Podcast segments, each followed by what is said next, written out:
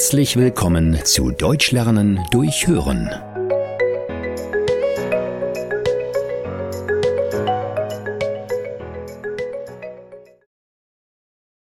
Der Hund des Nachbarn. Oh nein, nicht schon wieder. Laura macht die Musik lauter. Dieses ständige Bellen ertrage ich nicht mehr lange. Übertreibst du nicht ein bisschen, Laura? Also mich stört das nicht, sagt Marco. Laura ärgert sich seit Wochen.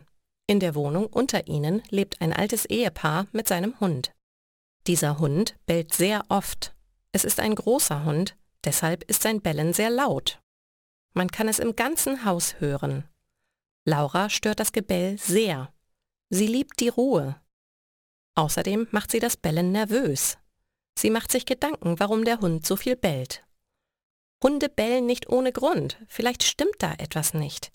Ich möchte da mal nachschauen. Marco schüttelt den Kopf. Immer musst du dich überall einmischen. Aber Laura ist schon im Treppenhaus und hört ihn nicht mehr. Laura klingelt bei den Nachbarn. Herr Schmidt öffnet die Tür. Hallo, ich bin Laura. Ich wohne über Ihnen.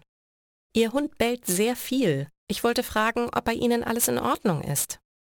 Kommen Sie rein, junge Frau. Ja, der Bello. Er ist unser Liebling. Es tut mir leid, wenn Sie das stört. Bello kommt um die Ecke und will Laura begrüßen.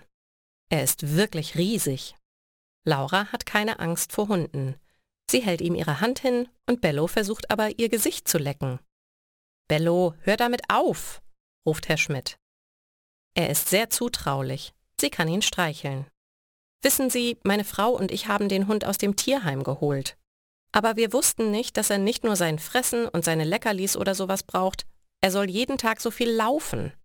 Wir können beide nicht mehr gut laufen. Bello langweilt sich oft, deshalb sitzt er vor der Tür und bellt.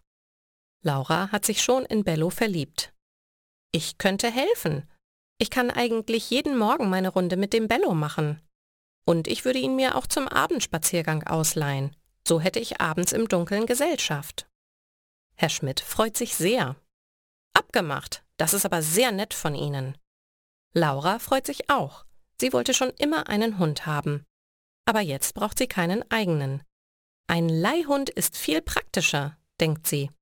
Da muss ich wenigstens kein Futter bezahlen. Und ein gutes Werk tut sie auf jeden Fall damit auch.